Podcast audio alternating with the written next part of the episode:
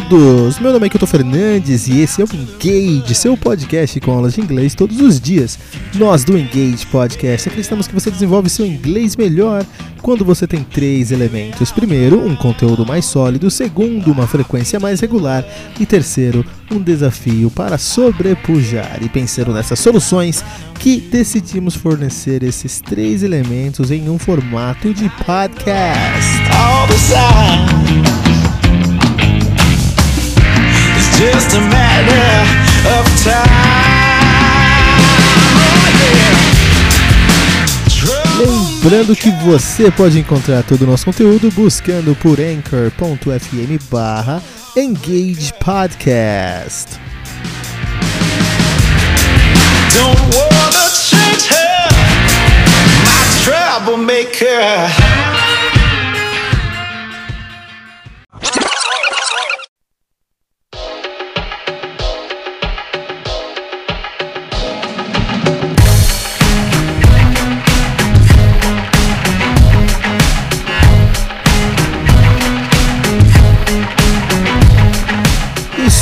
aviso rápido antes de iniciar nosso episódio. Esse podcast foi gravado na rua usando o Anchor FM e talvez você ouça um barulho no fundo do nosso áudio. Mas não se preocupe, porque estaremos aqui todos os dias para te ajudar a aprender ainda mais sobre esse idioma que tanto amamos.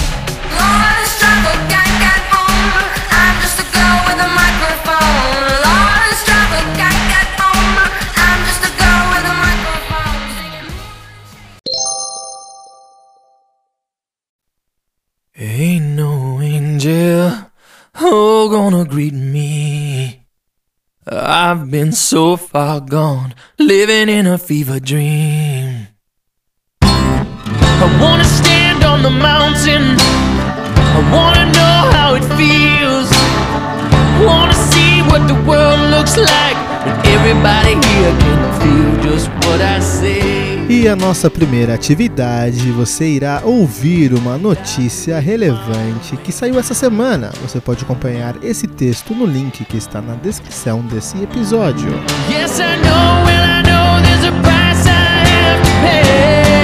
I do it my own way.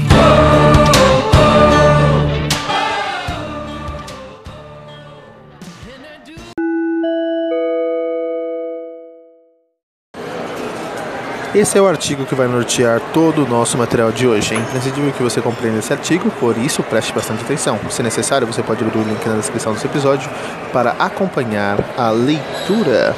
Moon landing items to be auctioned. Space enthusiasts will soon have the chance to purchase a piece of space exploration history. Items from Neil Armstrong's personal collection of mementos are to be auctioned. Mr. Armstrong was the first person to walk on the moon. A variety of artifacts from July 20th, 1969, lunar landing will go under the auctioneer's hammer. These include a US flag, a UN flag, state flags, and commemorative medallions that were given to NASA astronauts. The auction house anticipates that the sale will be very popular. It said, Space is one of the very, very few categories that every single person seems to be interested in. You show somebody something from the space program, and they are fascinated by it. Neil Armstrong was born, lived, and died in the state of Ohio. He kept his many space souvenirs in his house there. His son, Mark Armstrong, said his father never talked to him about what he wanted to be done with the huge amount of items he had kept. He said, I don't think he spent much time thinking about it. He did save all the items, he's, so he obviously felt they were worth saving. Mark and his brother Rick decided to it would be best to auction the items to share their, their father's legacy. They had to restore many of the items. They also said it was becoming increasingly difficult to correctly identify some things as the number of living people connected, to the Apollo 11 mission was decreasing.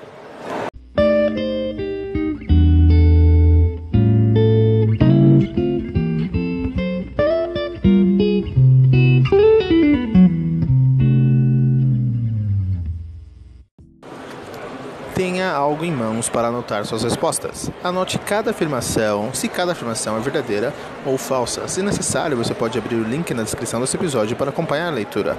A resposta para a atividade está 12 segundos após o final da leitura das perguntas. True or false? A. Astronaut Neil Armstrong space souvenirs will be auctioned. A hammer B. A hammer used on the moon will be auctioned. C. People will be able to bid for a NASA medallion given to astronauts. D. An auction house said most people are fascinated by space. E. All of Neil Armstrong space mementos were kept in a museum. F. Neil Armstrong told his sons what to do with his mementos.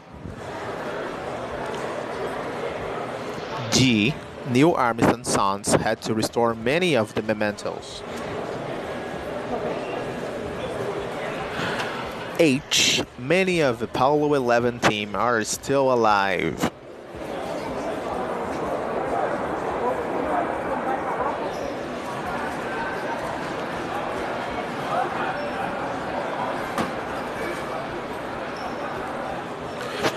E agora as respostas. A. Astronaut Neil Armstrong's space souvenirs will be auctioned. True. That's true. B. A hammer used on the moon will be auctioned. False. This one is false. C. People will be able to bid for a NASA medallion given to astronauts. True. D. An auction house said most people are fascinated by space. True.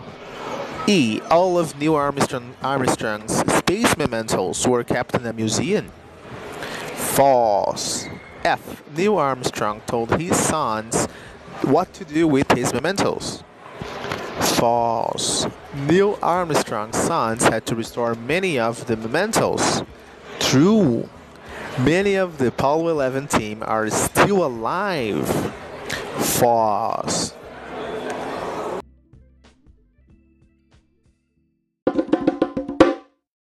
Tenha algo em mãos para anotar suas respostas. Anote um sinônimo para cada palavra da atividade. Se necessário, você pode abrir o link na descrição desse episódio para acompanhar a leitura. A resposta para a atividade está 12 segundos após o final da leitura das perguntas. Synonym match. First word enthusiasts. Second word purchase. Number three, variety. Number four, anticipates. Number five, fascinated. Number six, huge. Number seven, obviously. Number eight, restore. Number nine, identity. Sorry, identify. Number 10, mission.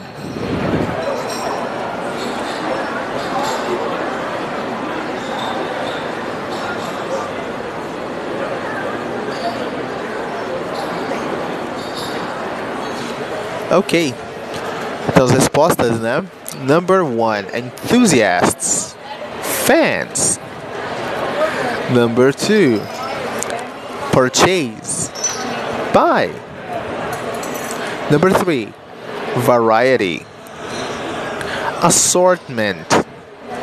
Number four, anticipated, expects. Number five, fascinated, captivated. Number six, huge, enormous. Number seven, obviously, clearly.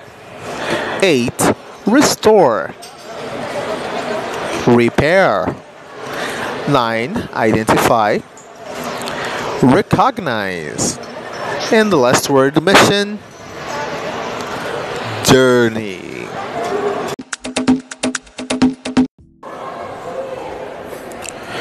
Tenha algo em mãos para anotar suas respostas. Responda, responda cada uma das perguntas. Se necessário, você pode abrir o link na descrição desse episódio para acompanhar a leitura. Essa atividade não tem uma re- resposta correta apenas, por isso não temos uma correção para essa atividade. Você pode mandar suas respostas por áudio no nosso grupo do WhatsApp, simplesmente acessando o link bit.ly barra engage podcast bit.ly barra zap engage podcast discussion A. What would it be like to walk on the moon?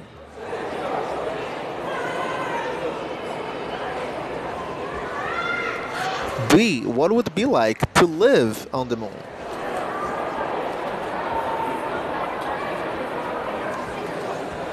C. What would you be thinking about in the rocket to the moon?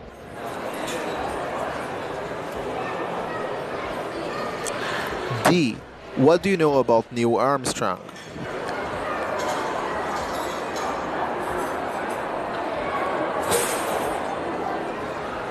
E. Would you like to buy a piece of space exploration history?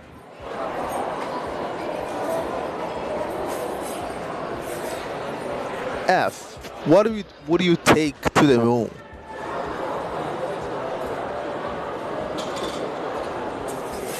G. What do you know about the moon landings? H. What fascinate, fascinates you most about space?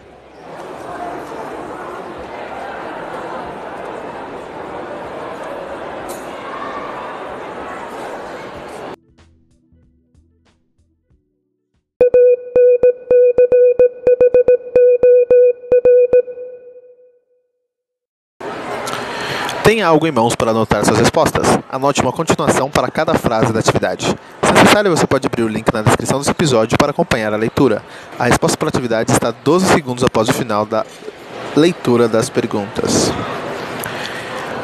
Phrase match. Number one. The chance to purchase a piece of space. Number two. Armstrong's personal collection. Number three, auction. Number four, every single person seems. Number five, they are fascinated.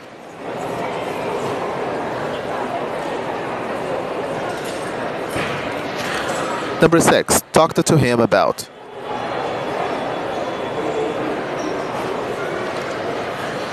Number eight, seven.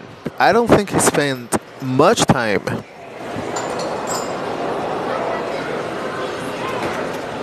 Number eight. He obviously felt they were.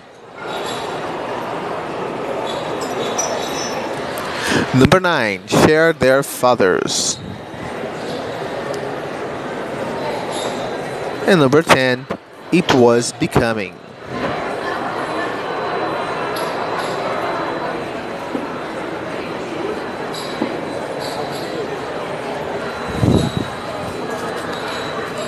Ok, as respostas agora. Number one, the chance to purchase a piece of space. Exploration history. Number two, Armstrong's personal collection of mementos. Number three, auction.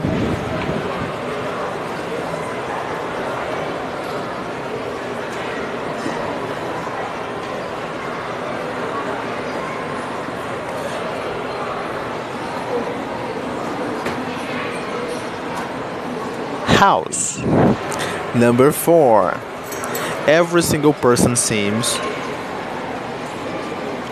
to be interested. Number five, they are fascinated.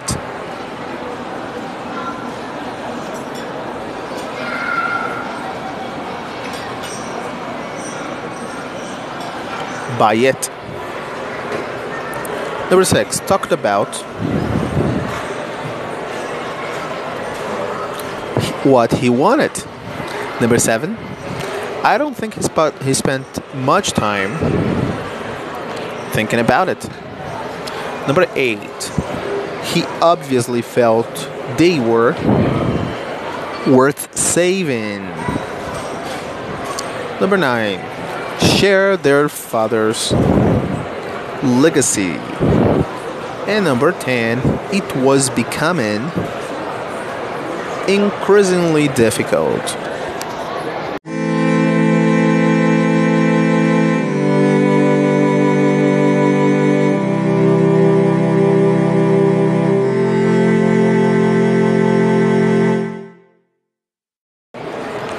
Tem algo em mãos para anotar suas respostas? Responda a cada uma das, das suas perguntas. Se necessário, você pode abrir o link na descrição desse episódio para acompanhar a leitura. Essa atividade não tem nenhuma resposta correta apenas, por isso não temos uma correção para essa atividade. Você pode mandar as suas respostas por áudio no nosso grupo do WhatsApp, bit.ly barra zap engage podcast bit.ly barra zap engage engage podcast Discussion What do you think about what you read? What kind of people become astronauts? What memory notes do you have of your life? How important is space travel?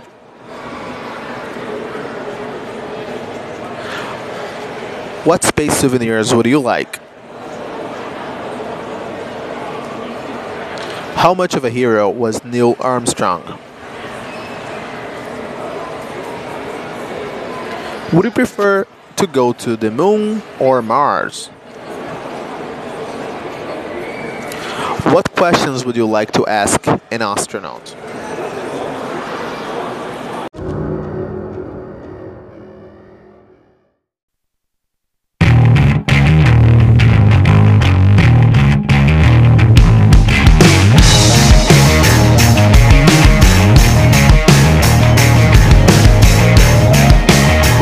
Ficamos por aqui com mais um episódio do Engage Aulas de Inglês todos os dias. Lembrando que você pode encontrar todo o nosso conteúdo buscando por anchor.fm barra Engage Podcast. Não deixe de compartilhar esse episódio com todos os seus amigos que estão estudando inglês usando a hashtag Engage Inglês todos os dias. Black dog drinks from the water, trying to cool his tongue.